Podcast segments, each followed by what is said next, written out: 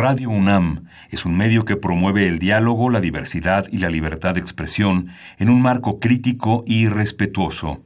Los comentarios expresados a lo largo de su programación reflejan la opinión de quien los emite, mas no de la radiodifusora.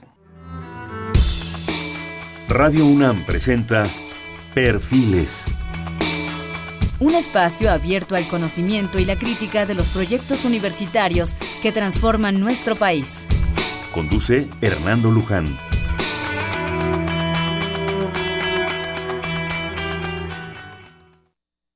¿Qué tal? ¿Cómo están? Buenas noches. Bienvenidos a este espacio.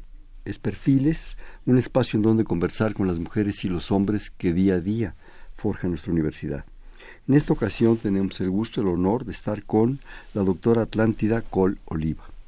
Ella es investigadora del Instituto de Geografía formada totalmente en la universidad, desde la licenciatura al doctorado, académica del Instituto de Geografía desde hace 50 años. Sus líneas de investigación son la geomorfología litoral, la geografía económica, con estudios sobre geografía agrícola, geografía minera y geografía de los servicios, en particular con los estudios sobre turismo. También ha realizado obras cartográficas de trascendencia para el conocimiento de la realidad nacional, como son el Atlas Nacional de México y el nuevo Atlas Nacional de México. Otra de sus líneas de investigación es la geografía histórica, en algún momento historiografía se llamaba, con publicaciones diversas de artículos y mapas. Publicaciones que podemos decir, artículos en revistas nacionales y extranjeras, libros y capítulos en libros, mapas, trabajos de divulgación.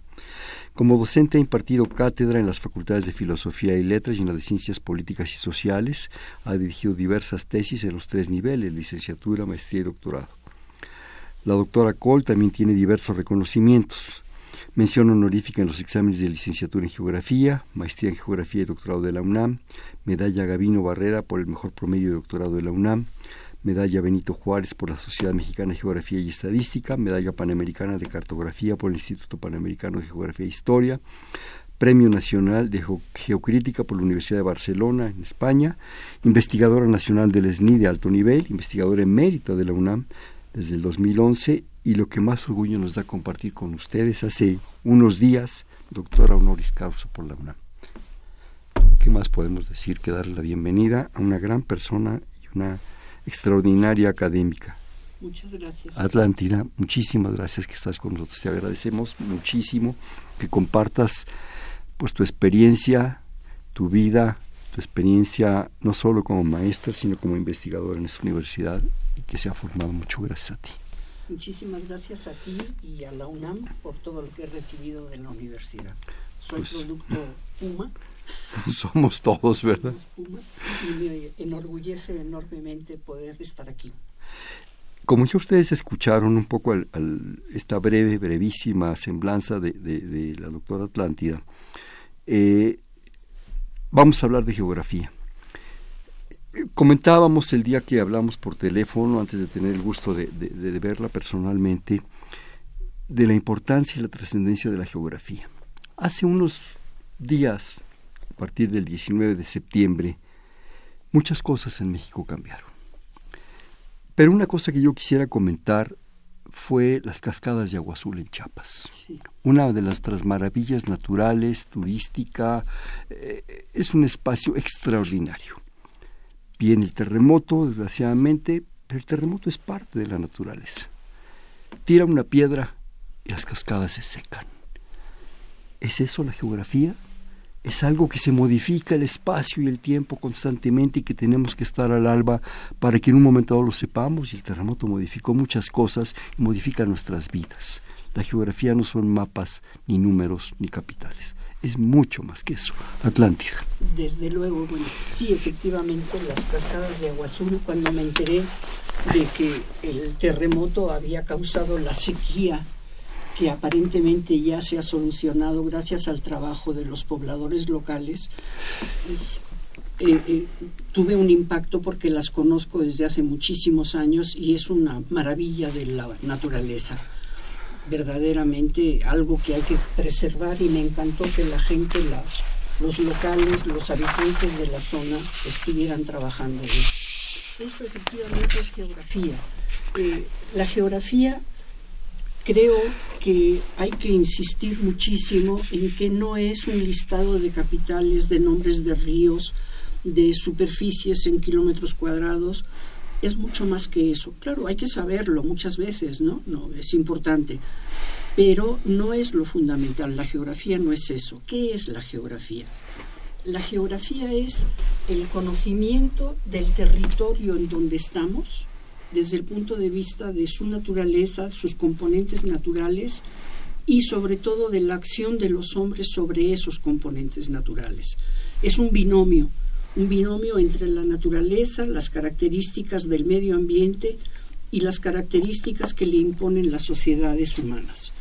Cada sociedad, cada cultura va dejando una huella y la suma de esas huellas conforman el espacio que tenemos actualmente. Sin irnos más lejos, en la Ciudad de México, tan lastimada por los sismos de 85, bueno, de 57, de 85, tantos otros, y el reciente, la Ciudad de México era una, era Tenochtitlan, y después se conformó en una ciudad que fue creciendo alrededor del centro, y la ciudad se acababa en lo que hoy es el monumento a la revolución. O sea, ya no había más ciudad, lo demás era campo, por eso incluso esa calle se llamaba Avenida del Ejido.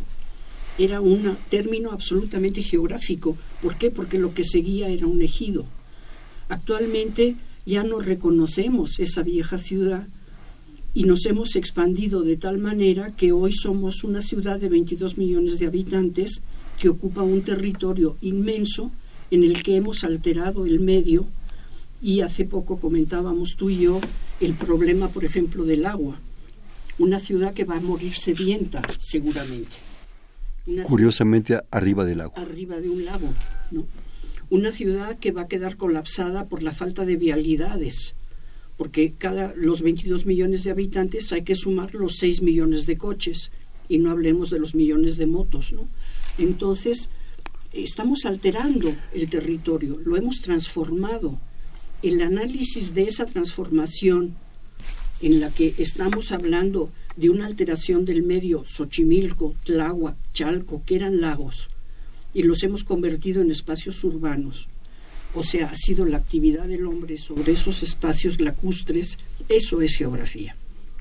Y la geografía nos ofrece, como tú decías, Atlántida, eh, no solo capitales, nombres, en fin, es desde la geografía natural, si se me permite decirlo así, el hecho, pero está la geografía económica, la geografía política, la geografía del, del hombre, la geografía de las sociedades. Es toda una forma integral de ver a las poblaciones y al espacio donde están asentadas. Sí, eh, hay que tener en cuenta algo, y es que eh, en este momento la ciencia, el conocimiento se fragmenta. Eso es importante destacarlo. ¿Por qué? Porque hemos perdido, por un lado, la capacidad de tener una visión compleja, holística, no me gusta el término, pero bueno, hay que usarlo, una visión de conjunto y nos hemos lanzado a analizar temas más fragmentados para poder profundizar en ellos. Entonces, lo mismo sucede en, la, en cualquier rama del conocimiento, ¿no? En medicina, para no ir más lejos, el médico familiar prácticamente no existe. No existe. Existen los especialistas y hace falta un médico familiar. Hay países eh, de avanzada en donde el médico familiar es el primer contacto con el paciente, por ejemplo. Y en geografía, igual que en todas las demás ramas del conocimiento, nos hemos fragmentado. Entonces, cuando tratamos de analizar las actividades económicas y su impacto sobre el territorio, para dar un ejemplo, la minería, que actualmente está impactando el territorio de una manera brutal porque la tecnología nos ha llevado a olvidarnos de la vieja minería de socavón y estamos desbaratando las montañas, comiéndonos las montañas de arriba abajo, haciendo minería abierta, a cielo abierto. La minería hay que estudiarla por sí sola, porque es un impacto muy específico sobre el medio y sobre la población. Si lo comparamos con agricultura, es otro, otro tema, que también para profundizar, bueno, pues hay que meterse por ahí, Entonces, se crea una geografía económica que es analizar cómo los medios y los modos de producción inciden sobre el territorio y sobre la sociedad. Si nos vamos un poco más allá, esta economía no existe sola, sino que depende de un complejo manejo del Estado, de los gobiernos, de las relaciones internacionales y caemos en otra rama del conocimiento que puede ser la geografía política o incluso la geopolítica, que va un poco más allá que la descripción mera de los estados y las relaciones entre los estados. Podemos hablar solamente de geografía física y dentro de la geografía física hay una serie de ramas que van más específicamente a estudiar una porción del territorio, como puede ser el caso de las cascadas de agua azul, que, están conformadas por un proceso geológico, por un proceso geomorfológico y por un proceso hidrográfico. Entonces, para poder analizar el fenómeno de agua azul, pues hay que irse a esas subramas de la, de la geografía física. Claro. Pero cuando, cuando entramos en contacto me hiciste favor de enviarme unas notas, yo quisiera comentar algunos casos. Y, y, enfatizas en primer lugar los elementos fundamentales para adquirir conciencia de la pertenencia al país, de ciudadanía, la geografía y la historia. No pueden estar desvinculadas la geografía y la historia. Pienso en este momento, me haces pensar con esa observación, alguna vez atreviéndome a estudiar las campañas de Napoleón, el movimiento 1811-1812, la culminación de la invasión de Napoleón a Rusia. Desde Francia a Rusia, hasta Moscú. Movió poco más, se calcula que un millón ciento, casi doscientos mil hombres. Un millón doscientos mil hombres era el ejército. Más los víveres, más los suplementos, más todo lo que traía atrás. La alteración del espacio geográfico a través de esa trayectoria y lo que fue dejando en batallas, en incendios, más lo que hacían los rusos, alteró esa parte del centro de Europa definitivamente. Totalmente de acuerdo. Es que eh, geografía, como yo dije al principio, es la huella de las sociedades, de las culturas que han ido dejando. O sea, no es inseparable de la historia, aun cuando actualmente no somos conscientes de eso o las nuevas generaciones no son conscientes del peso que tiene la historia en nuestros hechos actuales y en lo que estamos viviendo. Eh, la historia tampoco es un listado de fechas y de nombres de personajes sin rostro, sino que va mucho más allá. Ahora que comentas lo de Napoleón, cuando Napoleón intenta llegar a Moscú, los moscovitas saben que lo, quien va a vencer al, al ejército napoleónico es el invierno. El invierno, el frío. Es el frío, que es lo que le pasó ciento y pico de años después a Hitler, cuando intentó efectivamente llegar a Rusia sin aprender de la historia. Claro. y de la geografía. Exacto. No aprendió de la historia, no quiso saber nada de las campañas napoleónicas, no aprendió de las condiciones geográficas, pretendió llegar a Moscú y se quedó en la puerta. Se quedó en Stalingrado. Se que sí, pero no llegó a Moscú. No. Porque el invierno lo venció. O sea, se repitió la historia en un mismo ambiente natural, debido al clima y debido a una tradición, además el peso del, pueblo ruso que actuó de, conforme a sus tradiciones a la Santa Madre Rusia en los dos casos. Claro. Sí, yo creo que eso implica un conocimiento no solo de la historia, de las enseñanzas de la historia, sino además del medio. Sí, claro. Simplemente los ejércitos se repliegan y los dejan venir y se gana tiempo. Exacto. Se gana tiempo. Y esperan que llegue la primera nevada. Sí, las relaciones de historia y geografía yo creo que está coligada, no la puedes desvincular en todos los casos. Yo creo, eh, eh, Atlántida, que desde el momento en que el hombre sabe que sabe en la caverna, desde que pinta el bisonte. Que pinta el bisonte, deja tú, que pone la mano en la caverna, en las sí. en Altamira y en esas maravillas que nos heredaron. Entiende un poco su importancia, lo que es cultura, pero lo que es el medio. Y ahí no lo deja. Sí. Y nos deja una gran lección que a lo mejor no hemos apreciado. ¿Sí? Eh, pero también ahí hay un problema, la, la, la, enseñanza de la geografía. La geografía y la historia, como tú dices, no es la historia de bronce que nos decía don Luis González y González, ¿verdad? Es algo más, es algo profundo. Somos nosotros mismos y el mundo en el que estamos parados. Estoy, mira, una de las angustias existenciales que yo he tenido durante toda mi vida es precisamente la mala enseñanza de la geografía y de la historia en la educación básica, sobre todo, que es donde la, la, juventud, los nuevos ciudadanos aprenden. Yo considero que para ser un buen ciudadano hay que saber dónde se está, por qué se está ahí y de dónde venimos. Entonces, para eso hay que estudiar geografía y para eso hay que estudiar historia, pero bien entendida, no como un ejercicio mnemotécnico de fechas, de nombres de capitales o de ríos. Desgraciadamente, eh, la impresión de que en, en, los, en los programas de enseñanza básica de primaria y de enseñanza secundaria ese concepto de ciudadano consciente de su pertenencia a un lugar, de su identidad como mexicano, de dónde viene y dónde está, no tiene importancia. Y entonces casi se ha obliterado la enseñanza de la geografía y de la historia, en particular de la enseñanza secundaria, y en primaria, tras varios intentos de aglutinar ciencias sociales por un lado y ciencias naturales por el otro, y convertir a los niños en una especie de cóctel de conocimientos totalmente inconexos.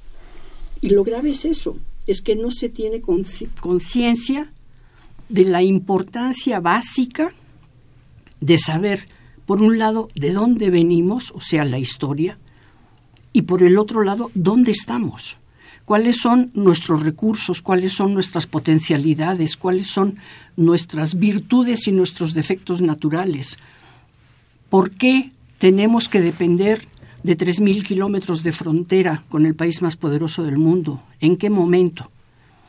¿Por qué la amenaza de la construcción de un muro tergiversa todas las relaciones que hay en el país? Todo eso es geografía y es historia. Claro. Pero lo que es más increíble, Atlantida, si me permites, si me permite el público que espero que nos esté escuchando con gran atención, es que estos jóvenes los jovencitos de primaria, de secundaria, teniendo ahora los medios que tienen, las computadoras, la capacidad de información, la, la velocidad de la información, no perciban ese mundo, no entiendan, no, no, les hagan entender que el mundo en el que están viviendo y en el que están instalados, literalmente, tiene maravillas. Este país es una maravilla si revisamos sus recursos, sus posibilidades, sus propuestas, sus historias, sus fronteras, todo. Mira, eh, yo quiero tener fe en la juventud. Debemos de tener. Tenemos que, porque es el futuro de la patria, del país, ¿no? Entonces, eh, tengo fe en que siempre habrá criaturas que sabrán zafarse de alguna manera de la cibernesia que yo la llamo, o sea, de ser cibernautas y algún momento adquirirán sentido común. Esa es mi esperanza. Eh, el problema básico no es solo de la juventud, es de todo el ambiente. Es que, eh, no soy la primera en decirlo desde luego, se han perdido la noción de tiempo y se ha perdido la noción de espacio todo ocurre al mismo tiempo en todas partes del mundo. No importa que en Japón, por ejemplo, estén ahora en este momento 18 horas adelantados, o sea, sea mañana después de 18 horas, ¿no? Y si algo sucede en México y lo ven en Japón gracias a los medios de comunicación, les parece la cosa más normal del mundo. Y eh, esa pérdida de la noción espacial, de la noción de que estamos en un planeta, y que hay distancias. Se traduce también en que hay distancias no solo físicas, sino sociales y económicas, y que somos un planeta conformado por una vasta, vastísima cantidad de culturas, de pueblos totalmente disímbolos y que además viven en condiciones también totalmente disímbolas y que hay pueblos que mueren de hambre mientras otros son tienen exceso de riqueza y no no no sabemos dónde queda Beijing o dónde queda Sudáfrica o dónde, dónde está Bangladesh, por decir algo, ¿no? Y eso me parece muy grave. Pero tengo fe en que precisamente el Internet ayude a estas nuevas generaciones a ubicar en el mapa y en el momento histórico y en el momento social dónde queda cada cosa. Eso espero. Quisiera, si me permites, desde luego los de conocer, a Eliseo Reclus. Hombre. ¿Verdad? Desde luego. Revolucionario. Anarquista. Anarquista, geógrafo extraordinario. Eh, nada más coménteme, permítanme. Eh, nació entre 830 y 905, se enfrentó en la comuna Napoleón III, extraordinario, extraordinario personaje, eh, verdaderamente. Y en su libro Evolución, Revolución y Anarquismo, hay un pequeño fragmento que yo quisiera compartirlo, de luego contigo y con nuestro público. Dice Eliseo Reclus, yo no quiero citar más que un ejemplo tomado en el rincón más estrecho de mi especialidad geográfica, envidiosamente vigilada por tantos sabios. Una de sus recomendaciones más urgentes para el estudio de los mapas consiste en enseñar a los niños a tomar la medida de su aula con sus bancos, sus mesas, sus pobres paredes blancas o decoradas sin gusto. He ahí el microcosmo que se trata primero de conocer a fondo, de medir en todos los sentidos, de cartografiar, de situar en el espacio relativamente a las calles y a las casas de los alrededores. Pero un obstáculo se presenta de inmediato, para orientar esas mesas, esos bancos, esas paredes. No hay que salir ya de la habitación a fin de trazar líneas indefinidas hacia los puntos cardinales, es decir, más allá de la Tierra, de la Luna, del Sol, de las estrellas y de las vías lácteas, hasta el mundo sin límites del éter desconocido. Para sus comienzos en la ciencia, el alumno debe encerrarse en un agujero y he ahí que el universo se abre a su alrededor en su inmensidad. Bueno, has mencionado a, a el geógrafo que revolucionó la manera de pensar de muchos, no de todos, pero de muchos, sobre todo en el, en la, en el cambio de siglo del XIX al XX, ¿no? Un momento fundamental porque además eh, históricamente es, es un momento de de expansión colonialista por excelencia y geográficamente implica el, que una gran cantidad de países y de sociedades queden subyugadas a una metrópoli. Entonces se entiende esta posición que tenía Reclus ante el statu quo, ante el sistema, podríamos llamarlo ahora, ¿no? Pero qué capacidad de percibir, de pensar en estos jóvenes, de tener esperanza en esos jóvenes, lo que tú decías, de ser irreverente pero al mismo tiempo científico, claro, preciso, social, humano. Claro. Es, es una maravilla. Claro. Y hablando de eso, tú comentas en tus notas la noción de espacio humanizado, el resultado de la acción de los hombres sobre un territorio dado a través de tiempo, la suma de las huellas de las civilizaciones que van conformando unos territorios en lo que la naturaleza ofrece recursos, condiciona los sistemas de vida. Por favor. Es un poco lo que comentaba hace un rato de la evolución de la Ciudad de México, ¿no? Como un ejemplo. El término de espacio humanizado es del geógrafo francés Pierre Georges, uno de mis maestros más queridos, un hombre preclaro en su momento de la geografía francesa. Aquí cabe la pena aclarar que, como en todas las disciplinas, hay escuelas de pensamiento, hay tendencias, hay líneas, ¿no? Y la escuela francesa es una de ellas, sobre todo importante en geografía humana. Y él es heredero de los grandes geógrafos de principios del siglo XX que marcaron un, un hito en la evolución de la geografía humana y él continuó y a mí me abrió personalmente, si se me permite, me abrió un mundo cuando descubrí uno de sus textos, precisamente de sobre geografía económica, a lo que me dediqué a partir de ese momento, porque la geografía económica que yo aprendí en la escuela era una geografía de localización, dónde se produce maíz, dónde se produce oro, dónde se extrae, bueno, se extrae oro, dónde hay vacas, dónde hay ovejas, ¿no? Eh, eh, era absolutamente tedioso, aburrido y, además cambiante, porque hasta para las vacas, yo creo. Hasta para las vacas, desde luego. Y sin embargo, tomo su libro, es un libro publicado a finales de los 50, primeros años 60, él era un hombre de izquierdas, desde luego, y descubro que la geografía económica depende de un término, el modo de producción. Claro, me tengo que ubicar en el tiempo. Estamos hablando de un mundo bipolar dividido entre los países capitalistas y los países socialistas. Entonces, el modo de producción incidía de una manera fundamental en el resultado de, los, de la acción del hombre sobre el territorio.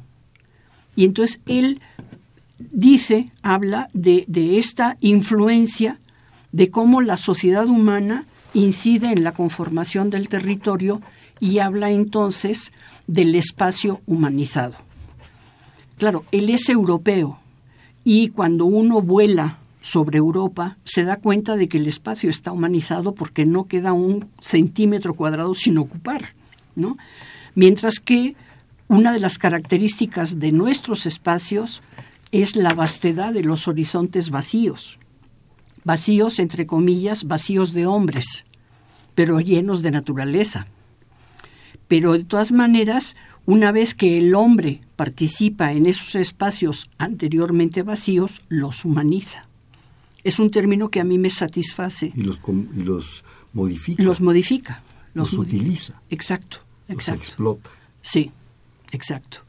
Ahorita que dices eso, esa, esa división brutal que yo creo que ahora los, los jóvenes no la perciben porque fue precisamente de la posguerra, de la Segunda Guerra Mundial, hasta prácticamente la caída del muro de Berlín. Esa división brutal en la cual estaba el mundo. Sí. No solo era el muro de Berlín, no. era una actitud. ¿sí? Por un lado ese capitalismo a ultranza, ¿verdad? En el cual no solo era suficiente la producción de petróleo de Texas, de los grandes espacios del medio oeste americano, de granos, todo eso. Eso impactó inmediatamente en lo más cercano, América Latina. Y la, alianza, y la Alianza para el Progreso. Desde luego. Que se explotó América Latina del Bravo a la Patagonia brutalmente que eso no se reconoce. Ahora dicen que hay que recuperar el modo de vida americano. No hay que nos devuelvan aquí. Y por otro lado, aquellos planes quinquenales de la Unión Soviética que funcionaron al principio y después se desquebrajaron, o aquellos planes brutales, hablando de la otra gran parte de esa división, que fueron los planes de las flores, la revolución cultural. Cultural china. Porque había que darle de comer a mil millones de chinos. Sí y pasarlos de una sociedad absolutamente agrícola a una sociedad industrial y urbana.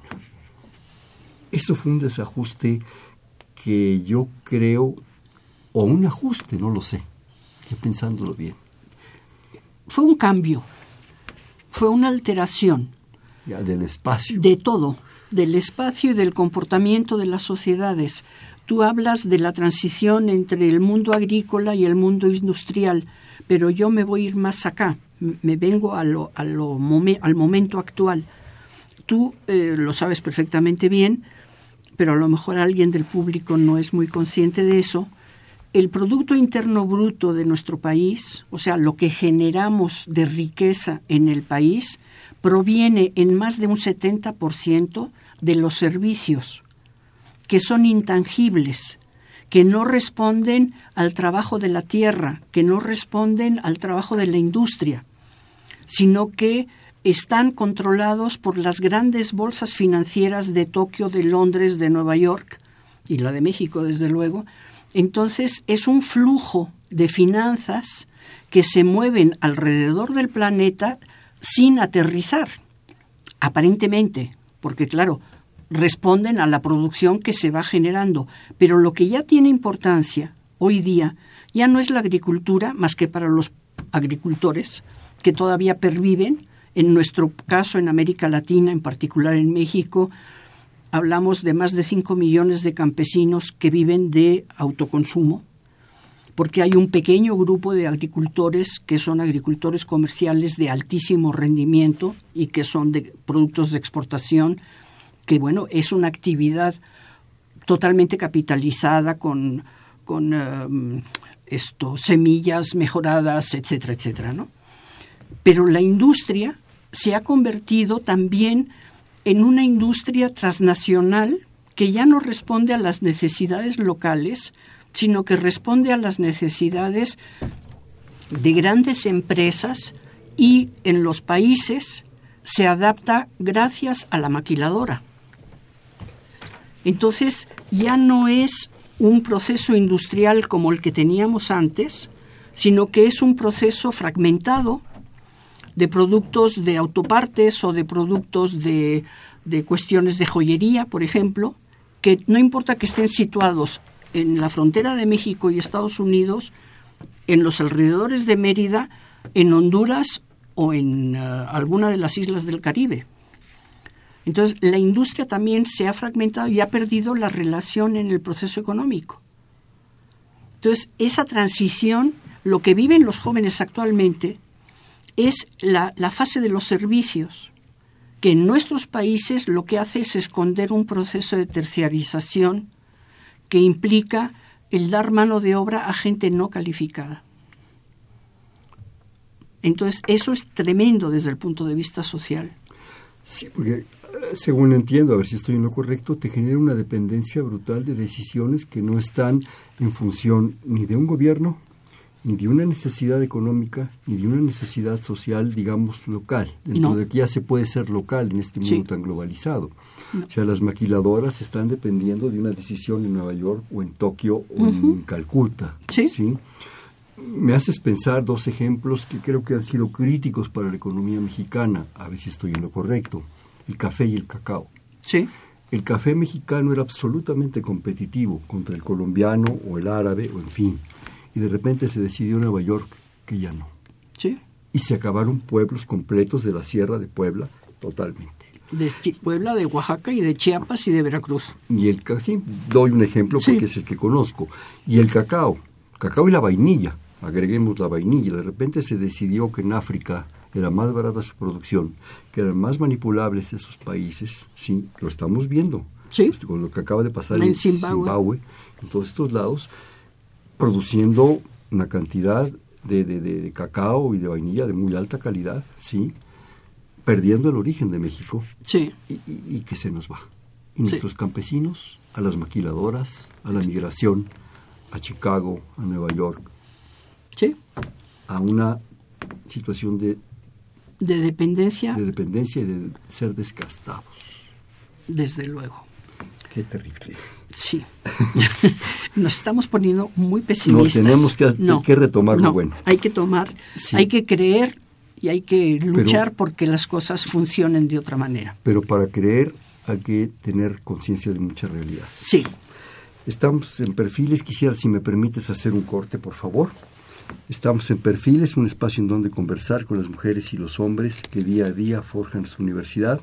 Estamos platicando con la doctora Atlántida Col Oliva, hace poco, ya, emérita de la Universidad Nacional, lo repito porque me da mucho orgullo, e investigadora del Instituto de Geografía de la UNAM. Estamos en el 55 36 89 89. Te repito, 55 36 89 89.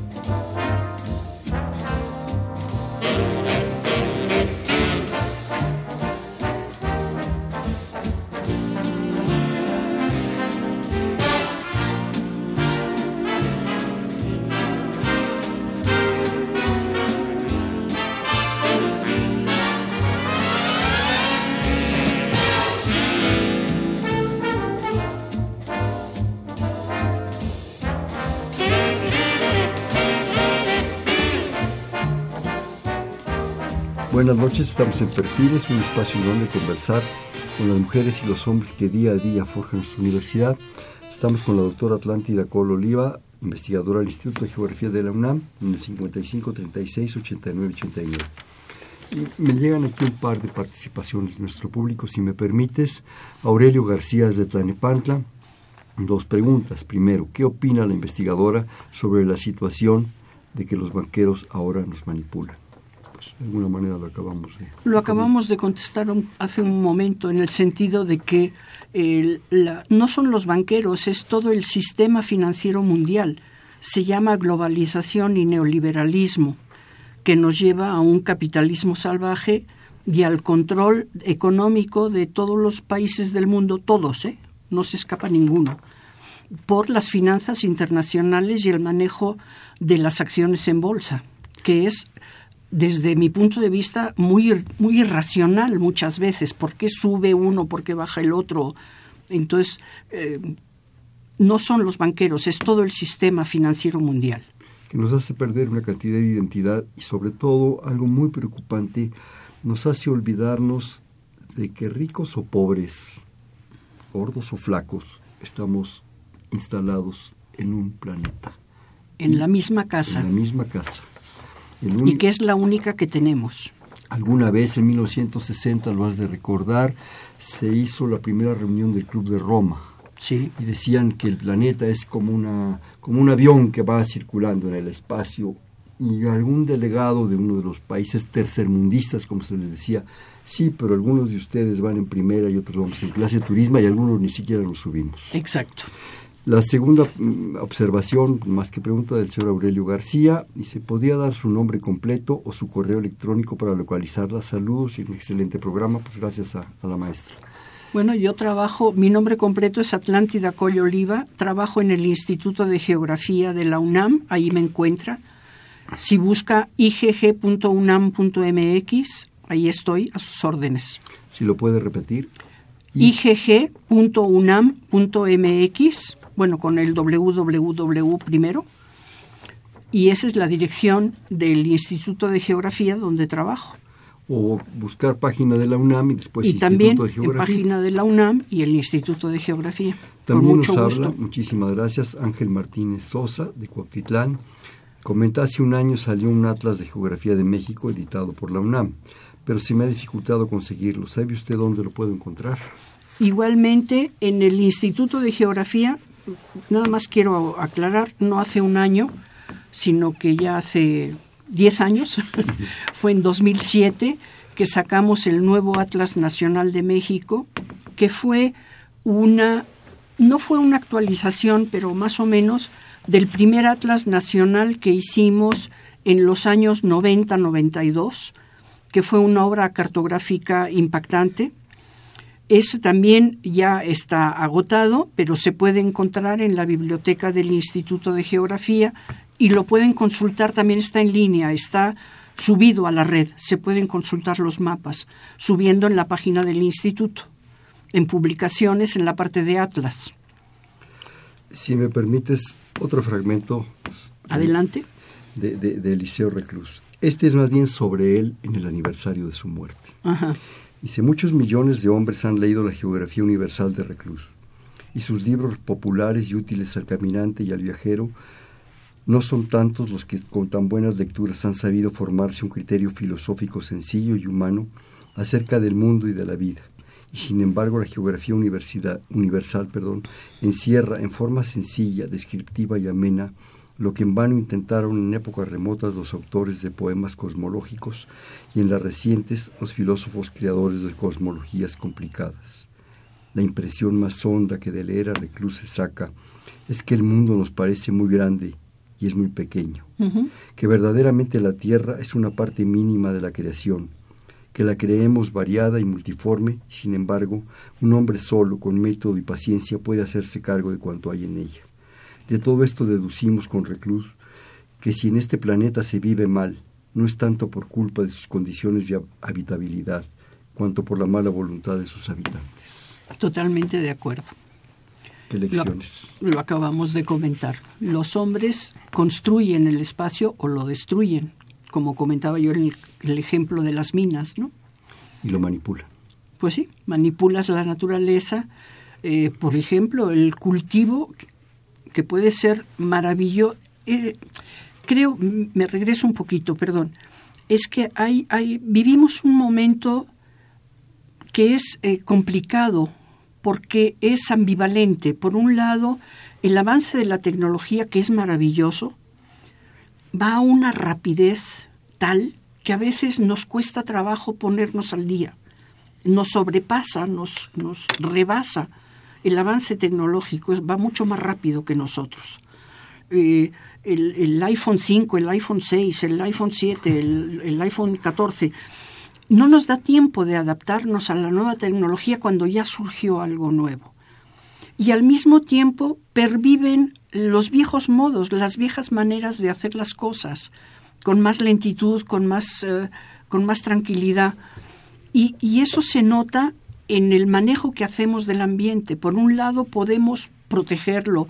Están todas las corrientes ecológicas de protección del ambiente, el ecoturismo, por ejemplo, como actividad económica. Y por el otro lado está la deforestación brutal para sacar árboles de caoba de las selvas de Yucatán. O sea, destruimos al mismo tiempo que construimos.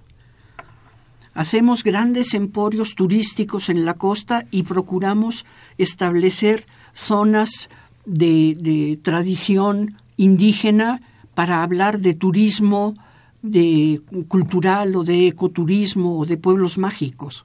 O sea, vivimos un mundo de contradicciones y a veces nos cuesta trabajo ubicarnos en medio y ver qué nos toca de cada parte, ¿no?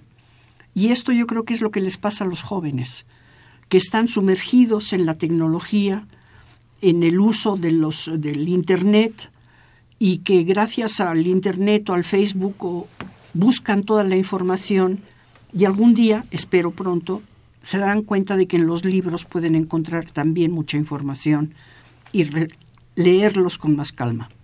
Yo creo que la tecnología es maravillosa, es espléndida. Yo no la uso, sinceramente lo confieso. Yo no prendo un celular ni prendo una computadora, ni modo. Soy, soy un, como me dijeron un día, un digital X, ¿verdad? Que, en fin. Pero algo que es preocupante es que no hemos acabado de conocer nuestro espacio, nuestra diversidad biológica nuestros grupos indígenas, las, no sé ahora cuántas son, eran en alguna época yo sabía, casi 70 lenguas. Sí, 62 creo que perviven. pero se han ido desapareciendo, quedan unos cuantos hablantes de alguna lengua, eh, el jaguar se muere, el tlacuache se va a sus cuevas, la tristeza los embarga. No hemos acabado de conocer eso y estamos más preocupados por el iPhone 14. Yo no sé si al mejor en el iPhone 14 aparezca alguna fotografía de algunos de estos animales, pero qué tristeza que solamente en fotografía los vamos a ver ya. Sí, bueno, eh, todavía tenemos una gran suerte, parece una barbaridad lo que voy a decir, espero que lo tomen como lo que digo. Tenemos la gran suerte de que todavía tenemos algún puma y algún tlacuache. Claro. Porque hay países en donde en los zoológicos hay vacas y cochinitos y gallinas para que la gente los conozca. Para que sepa que hay animales. Para que sepan de dónde viene la leche y las costillitas. Claro. Porque no conocen a las vacas en, en, en la naturaleza. Yo recuerdo toda mi infancia y parte de mi juventud el problema que eran las vacas en las carreteras. Sí. Por eso estaban llenas de púas alrededor. Bueno, pero las vacas pastaban por la carretera y los burros eran un elemento de transporte fundamental. Claro. Pero hay países en donde tienen que ponerlos en un zoológico para que las nuevas generaciones sepan lo que es una vaca. Yo creo que eso nos lleva, no solo en términos de geografía y de historia Atlántida, a una gran responsabilidad desde luego. Tenemos una profunda responsabilidad frente a todas estas maravillas de tecnologías, de en fin, de globalizaciones, de podernos comunicar ahorita, como decíamos, con un antípoda de Nueva Zelanda, ¿verdad? Sí. Este, pero hay una gran responsabilidad sobre lo que tenemos, lo que somos, y sobre todo no perdernos esa maravillosa capacidad de vernos a los ojos. sí. Las pantallas no dicen mucho. No. Una de las escenas que más me, me duelen es ver en una mesa de un café a una pareja texteándose el uno al otro, hablándose a través del celular, porque no se hablan frente a frente. O a lo mejor están hablando, como me dijo una vez el hijo de unos amigos, es para tener lejos a los que tengo cerca. Lo cual me pareció monstruoso, pero él lo dijo con toda naturalidad. Dice, porque así estoy cerca de los que tengo lejos.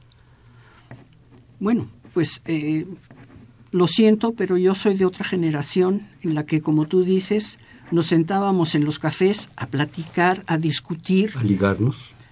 A arreglar el mundo. Arreglar, arreglábamos el mundo. A coquetearnos. A coquetear. A, coquetear con el mundo mismo.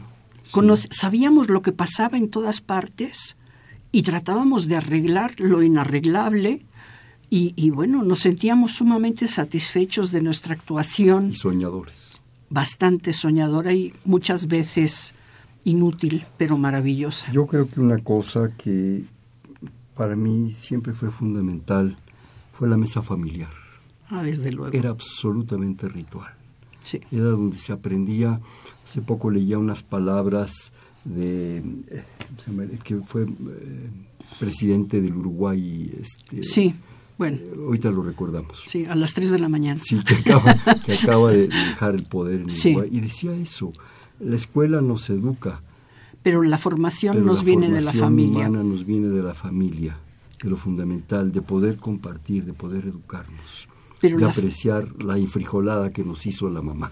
Pero eso se está perdiendo hace tiempo.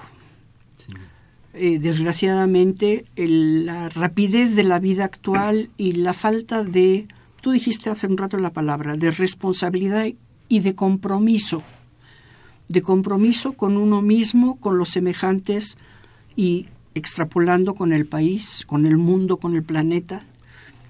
Esa falta nos hace llegar a una a una situación muy en la que los valores familiares como se concebía antiguamente que daba lugar a la mesa familiar que tú dices, se han perdido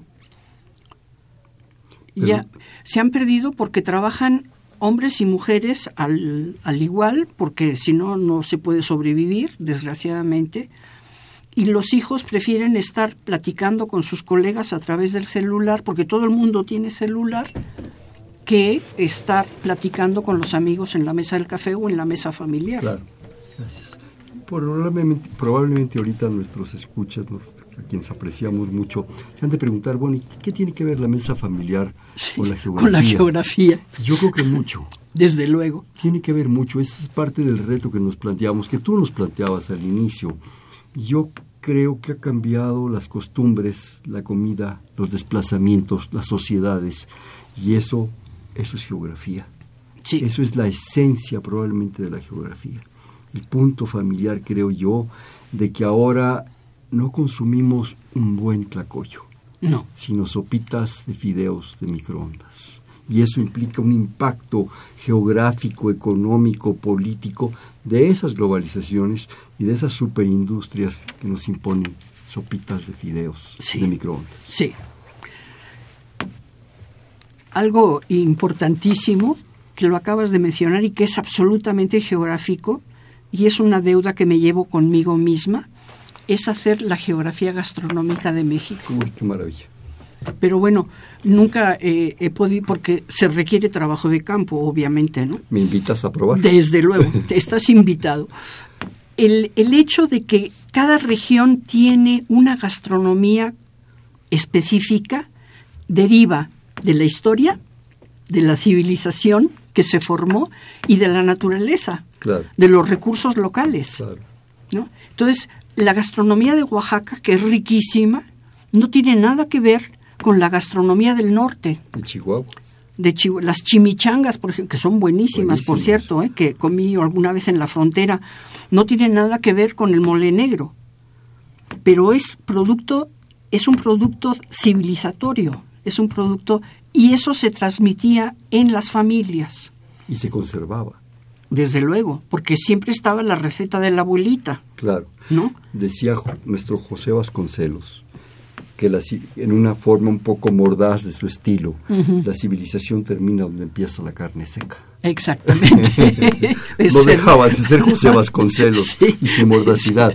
Pero déjenme decirles que una machaca con huevo o un caldillo carne seca, no, no canta mal las rancheras para seguir con la... con un sotol cabeza de perro, no hombre, bueno, no, ya, ya, Tú me invitas a la geografía gastronómica. Y tú te encargas de los vinos. Yo me, yo me encargo de todo.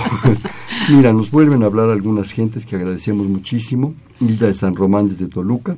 Felicito a la doctora por su labor, trayectoria y las aplicaciones del Instituto de Geografía. Qué linda. Los cultivos extensivos están acabando con el paisaje y la fauna. Arrasan con todo. Dejan a las comunidades desprovistas de sus recursos. Muy interesante lo que comenta la doctora. Qué linda. Totalmente de acuerdo. Nos habla la señora Servín desde San Rafael. Un saludo, como siempre, es una de nuestras fans, la señora Servín. Se saludo a ambos maestros. Muy interesante programa. Gracias a usted que lo escuche.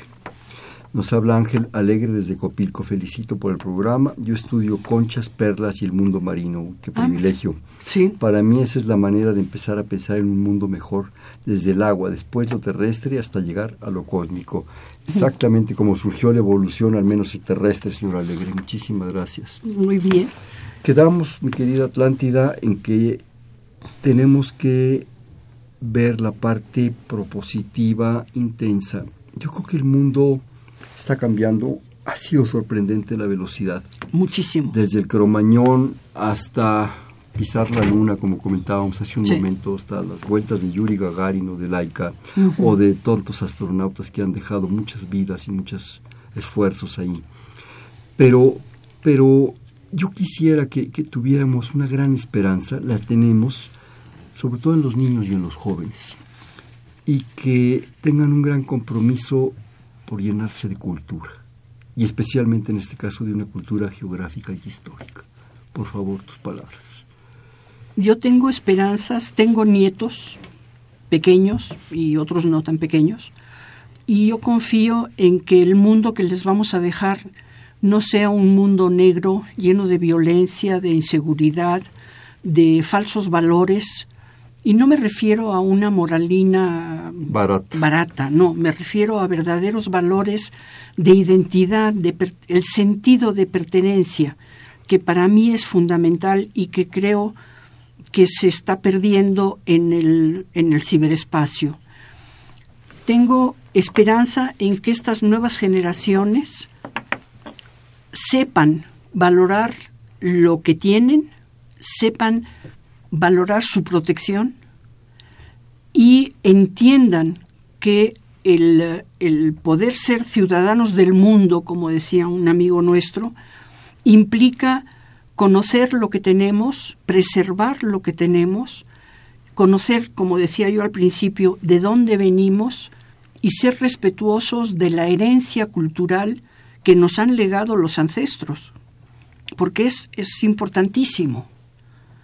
Es muy importante saber de dónde, qué, pasó en Tenochtitlan, qué pasó con, con Benito Juárez, pero también qué pasó antes de ayer con los vecinos de la calle o con las gentes que viven en el estado de Junto. Que todos conformamos una sociedad multivariada que vive en un mismo espacio, que es un espacio finito que tenemos que conservar. Yo tengo fe en que los, los jóvenes van a acabar entendiendo eso. Quizá de otra manera, quizá con otras palabras, quizá con otras perspectivas. Y eh, no serán las mismas que hicimos nosotros. Desde luego, afortunadamente, porque hay que, hay que evolucionar, ¿no? Hay que renovarse. Pero yo sí creo que las nuevas generaciones van a encontrar un camino distinto al que nosotros cruzamos, al que no, porque nosotros cruzamos caminos o recorrimos caminos que no tenían nada que ver con las generaciones anteriores. Y nos expusimos y luchamos por ideales y pagamos las consecuencias. Hablo de generaciones pasadas. Pero bueno, hemos llegado a un punto en que tenemos que darle esta feta a las nuevas generaciones y permitir que ellas se encuentren en el camino adecuado. Y yo espero, creo, tengo fe en la humanidad. Yo, si me permites, agregaría, aprendamos a vernos a los otros. Sí. En los otros, con Sí. los otros. Sí. Nunca dejemos de pensar que la persona que se cruza en mi camino o que vive junto en un condominio, en una casa, en una calle, en una vecindad, ¿sí? Es persona, Claro. es ser humano, Exacto. con tristezas, en fin. Y, y yo no justifico muchas cosas, pero también hay razones. Desde luego. Hay razones para ser como somos. Desde luego. ¿Quién es perfecto? ¿Quién tira la primera piedra, no? Claro. Y yo creo que eso nos va a permitir conocer mejor los espacios, las condiciones, los compromisos a las gentes. Y eso tendría yo la esperanza que nos permita apreciar y respetar lo que tenemos, y me refiero a este planeta. Totalmente de acuerdo. Mira, yo tengo un... No sé cuánto tiempo No, tenemos. tres minutos, son tuyos. Esto, yo tengo una experiencia muy enriquecedora. Eh, por motivos personales asistí a un fin de cursos de una primaria en Canadá. Canadá es un país multicultural en el que por ley no puede haber discriminación. La hay porque el ser humano eh, es discriminatorio eh, de alguna manera, ¿no? Pero no puede haber discriminación. Lo que me conmovió muchísimo en ese acto de la primaria fue que el niño que daba el discurso de despedida del sexto año era un niño oriental, de rasgos orientales. Y entonces dio, su discurso, fue un discurso muy cálido de un niño de 11, 12 años, y decía, lo primero que tengo que hacer es darle las gracias a mis padres por haberme mandado a la escuela lo cual me pareció maravilloso. ¿no? Ojalá todos los niños pudieran ir a la escuela. Pero después siguió, en este grupo somos 32 eh, personas, 32 niños de orígenes distintos. Somos 32 ejemplares de distintas nacionalidades, pero todos somos canadienses. Me pareció maravilloso porque efectivamente era un grupo en el que había niños orientales, chinos, japoneses, indios, indios de la India, esto centroeuropeos, alemanes, canadienses, anglosajones, pero todos eran canadienses. Creo que ese es el futuro. Esa posibilidad de respetarnos todos a pesar de las diferencias y de reconocer que todos somos humanos no perfectos, Claro. pero que tenemos una misión común Apreciar la diversidad y respetarla. y respetarla sobre todas las cosas. Si me permites, con el último punto que me enviaste, yo quisiera terminar. La doctora Atlántida Cole me manda, dice, el saber dónde vivimos, cómo vivimos en este lugar, de dónde venimos, y quiénes han estado aquí antes que nosotros, nos identifica. Exacto. Gracias por eso. Gracias a ti. Atlántida, yo quisiera que hiciéramos un bote pronto. Te digo una palabra y me dices la que se te venga a la mente. Ay, Dios mío, eso me da susto. Geografía, Espacio. universo, Uy. Totalidad. país, Corazón. México, Mi patria. Ciudad de México, Mi desgracia. el futuro. Negro y blanco. ¿Y quién es Atlántida? ¿Quién es Atlántida? Una persona que trata de hacer lo mejor que puede y con la mayor responsabilidad, hasta donde sus capacidades se lo permiten. Gracias. Bien, este fue Perfil, es un espacio en donde conversar con las mujeres y los hombres que día a día forjan nuestra universidad. Estuvo con nosotros del Instituto de Geografía la doctora Atlántida Col Oliva. En la coordinación, la doctora Silvia Torres. En la producción, Mariana Mondragón. En los controles, Socorro Montes. En la conducción, Hernando Luján. Perfil es un espacio en donde conversar con las mujeres y los hombres que día a día forjan nuestra universidad. Gracias. Buenas noches. Perfiles. Un programa de Radio UNAM.